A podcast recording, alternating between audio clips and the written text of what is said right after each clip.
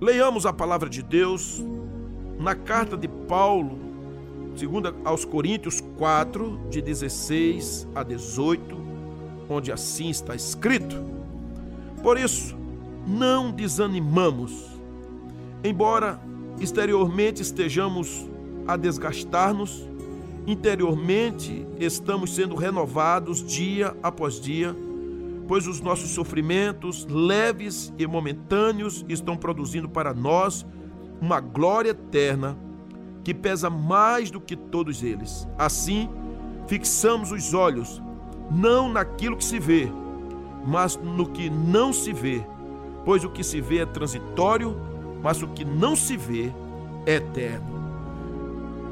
Queridos ouvintes, amados irmãos e irmãs, ainda há uma estrada grande a percorrer.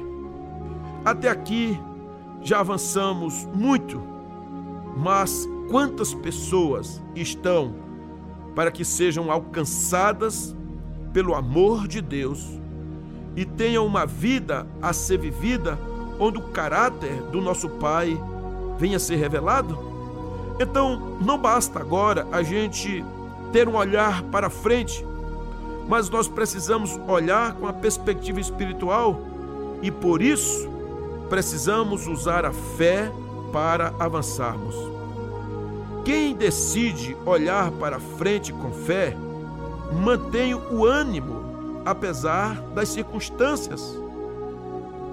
É isso que nós aprendemos aqui com Paulo exortando a igreja de Corinto a que seja uma igreja animada, uma igreja que olhe para frente, apesar das circunstâncias tão adversas, uma perseguição tão ferrenha, tão voraz, como era no tempo dele, quando escreveu essa carta, aquele povo que, como cristão, não valia nada ante os olhos do governo, ante os olhos e o domínio e o domínio de César, mas eram como lixo aos olhos do governo.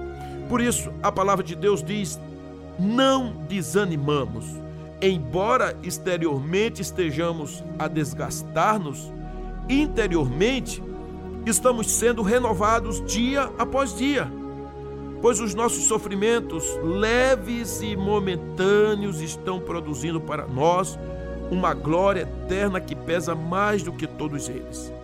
Paulo era um homem tão firme no Senhor que, mesmo em meio às prisões, chicotadas, momentos terríveis, com fome, com frio, ele chamou isso de sofrimentos leves e momentâneos, dizendo que essas coisas produziam uma glória eterna no meio daqueles que criam e que olhariam para Cristo e olhariam para frente. Então, a primeira lição que eu tiro aqui nesse tempo é que nós sejamos pessoas que venhamos manter o ânimo frente às adversidades. Em outras palavras, mantenhamos o ânimo apesar das lutas.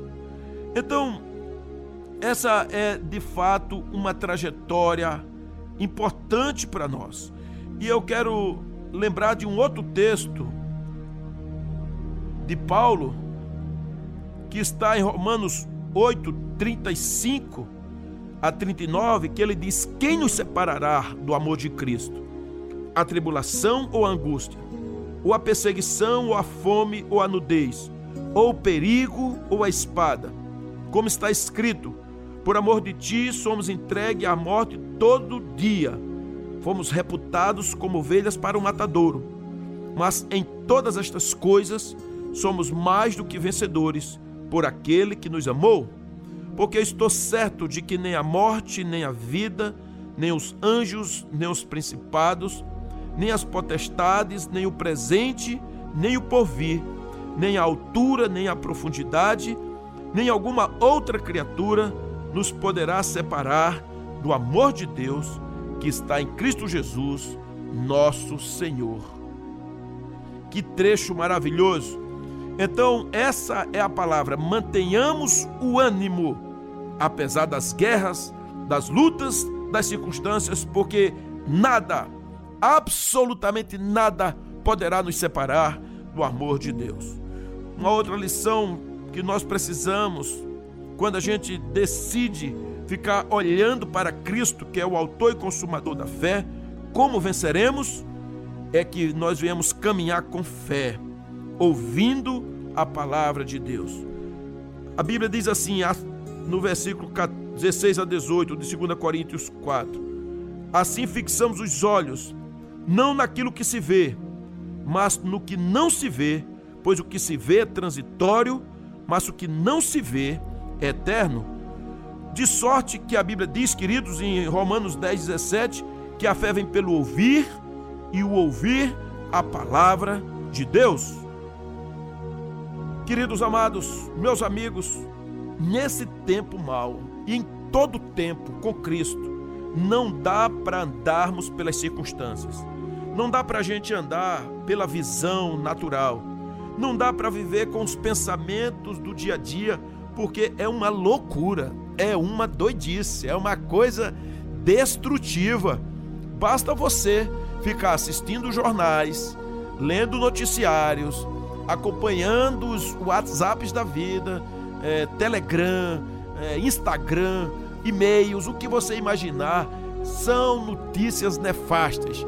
É a mortandade assolando, é a vacina que não saiu, é a, o político tal que falou isso daquilo outro, é a crise ali, é o escândalo acolá, é aquela igreja que tem um pastor assim assado, é aquele irmão que fez isso, é aquele parente, é aquela morte, algo que faz com que você perca a fé. Se você mantiver os olhos no dia a dia, o prejuízo que aconteceu na sua empresa, aquele negócio ali, acolá, você não vai andar.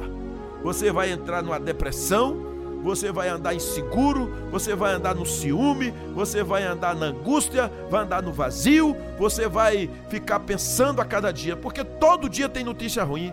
É o marido que deixa a mulher, é o filho que não responde, é fulano que foi traído, é o pastor que abandonou a igreja, é aquele irmão que eh, traiu a confiança do seu grupo, é aquele parente que eh, chegou e falou um montão de improperos, é aquela pessoa querida que partiu. Todos os dias alguma coisa vem para assolar a mim e a você, todos os dias. Então, se a gente for andar por aquilo que se vê, se formos andar pela política que aí está, se formos andar pelas circunstâncias do dia a dia, nós iremos ter um infarto fulminante hoje mesmo. Pode ficar certo, ou ter uma depressão enorme, ou tentar se matar, ou, ou vir a se matar.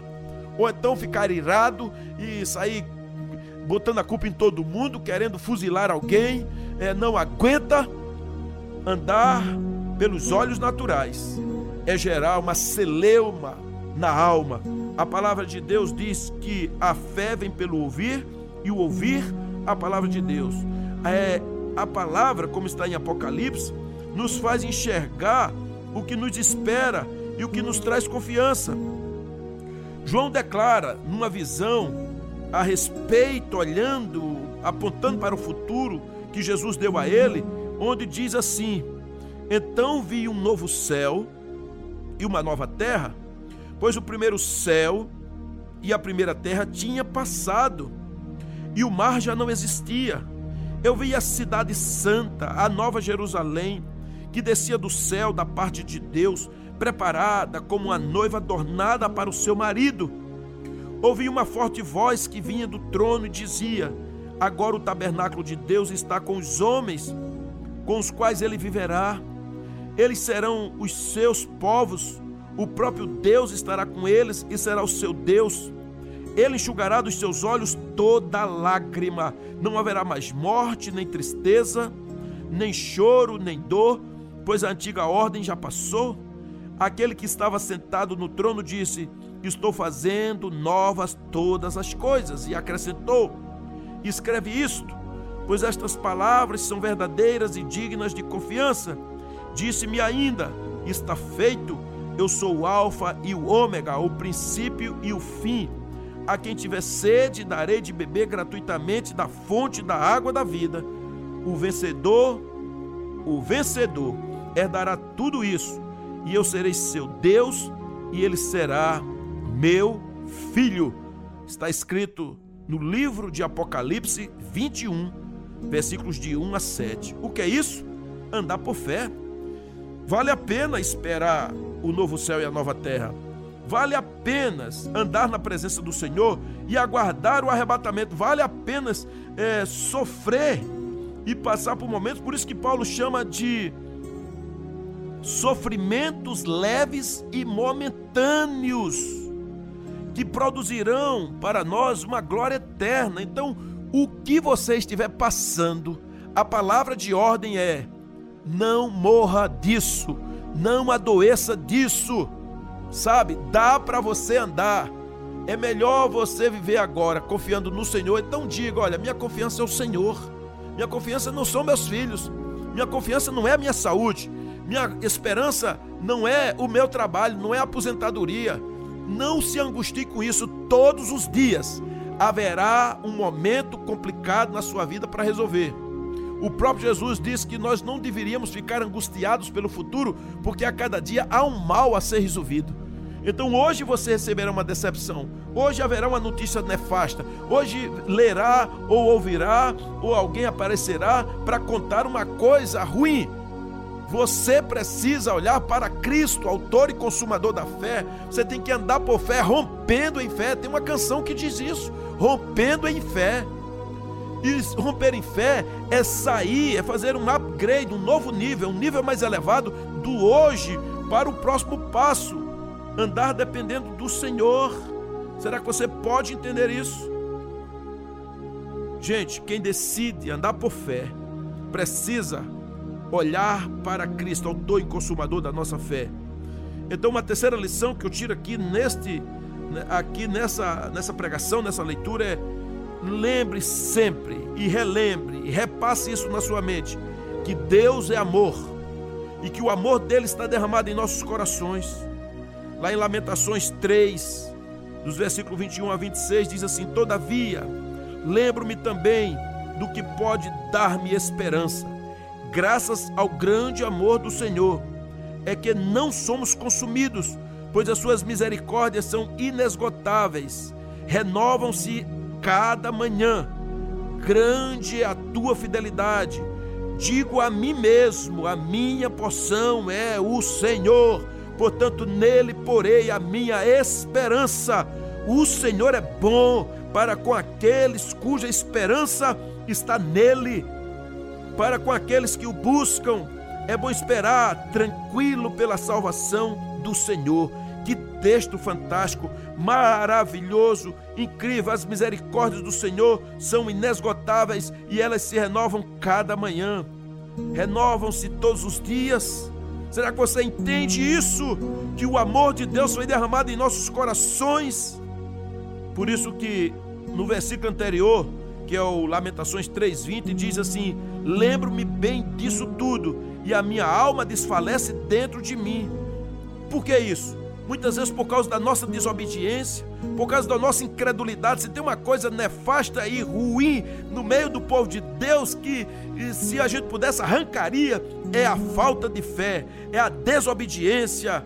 É o coração endurecido, é acreditar na mesmice, é ficar obstinado pelas coisas passageiras, é ficar morrendo por aquilo que o Senhor não dá importância. Dê importância ao que lhe traz vida Dê importância àquilo que de fato faz você crescer. Em nome de Jesus, renove-se, ande por fé, santifique-se, creia, ande uma vida piedosa, ande uma vida de confissão, ande uma vida de santidade, ande uma vida de credulidade. Oh, querido, será que isso é tão difícil? Será que é difícil falar sobre isso, pregar sobre isso e crer nisso? Lá em Hebreus no capítulo 10, versículo 36 a 38, o escritor aos Hebreus, que eu gostaria muito que fosse Paulo, mas não posso afirmar, diz assim: Vocês precisam perseverar, de modo que quando tiverem feito a vontade de Deus, recebam o que ele prometeu, pois em breve, muito em breve, aquele que vem virá e não demorará. Mas o meu justo viverá pela fé, e se retroceder, não me agradarei dele. Nós, porém, não somos dos que retrocedem e são destruídos, mas dos que creem e são salvos. Aleluias! Deus seja enaltecido. Nós não somos dos que retrocedem, mas dos que creem. Queridos, amados, mulheres de Deus, porque vocês, alguns de vocês estão incrédulos, retrocedendo, olhando para as decepções da vida, olhando para homens, olhando para negócios, olhando para o seu bolso, olhando para a sua saúde. Por que estão fazendo isso? Quem ensinou a vocês ficarem fascinados com essas coisas? Se a palavra de Deus diz que nós devamos olhar para Cristo, por isso que a palavra diz: vocês precisam perseverar. E depois que tiverem acabado de fazer o que o Senhor ordenou, irão receber aquilo que ele prometeu. Se vocês creem que Cristo virá e não vai demorar, então coloquem a esperança no Senhor. Coloquem nisso. Será que eu estou falando em vão? Será que essa mensagem surtirá efeito em algum coração desesperado, em algum coração angustiado, em algum coração ansioso? Será que alguém que está desesperançado, desigrejado ou igrejado, porém abandonado, sem pastor, caído, será que pode se renovar, se levantar é, e poder viver o novo de Deus? Será que é possível? Será que você pode colocar a mão no seu peito e falar: sim, vai mudar a minha vida, eu creio, eu creio, receba essa palavra, ela não é de um pastor, é de Deus. Ela vem da Bíblia, pois eu não estou trazendo filosofias, eu não estou sequer trazendo exemplos de grandes homens, eu estou trazendo a palavra escrita, extraordinária, inerrante, a palavra que é ungida de Deus para o seu coração. Não estou trazendo filosofias, também não estou trazendo religiosidade, eu estou trazendo a palavra com os olhos fixos em Jesus Cristo o Senhor, aquele que deu a vida, aquele que quando estava na cruz do Calvário bradou a palavra tetelestai, está consumado, obra consumada, dizendo você pode também viver uma vida plena, andando por fé. O justo viverá pela fé. Se retroceder, o Senhor não se agradará dele, porque você retrocedeu porque você voltou. Então agora volte ao altar do Senhor, ao altar e coloque a sua vida e diga: Senhor, eu voltei. Eu voltei. Me perdoa. Me lavas do sangue de Jesus, renova-me e clame, porque o Espírito Santo entrará em você e derramará. Será que você percebe que o Espírito Santo está na sua vida agora? Seja renovada, seja renovado, por favor, em nome de Jesus. Permita ser cheio do Espírito Santo. Permita não andar nos seus erros, nos seus pecados, nas suas oscilações, nas, no seu vai e vem, nessa gangorra, nessa centopeia. Olhe agora para Cristo. Navegue nas águas da fé neste ano de tal sorte que você ande por fé, que você mantenha o ânimo, que você ouça a palavra de Deus, que você relembre o amor do Senhor, que você viva sabendo que é amada, que é amado, que o Senhor quer perdoar, libertar e levar você além. Essa é a história, creia. Para onde você está olhando? Não olhe para o seu umbigo, não olhe para a sua carne, não olhe para as circunstâncias, olhe para o Senhor. Ele é incrível, Ele é maravilhoso, Ele é quem renova. Olhe para o Senhor, por favor, olhe para o Senhor. Eu quero justamente concluir esta palavra dizendo que está em Suas mãos. Você é quem tomará a decisão agora de olhar as circunstâncias ou viver por fé? Qual a sua escolha? Será que é possível você se animar?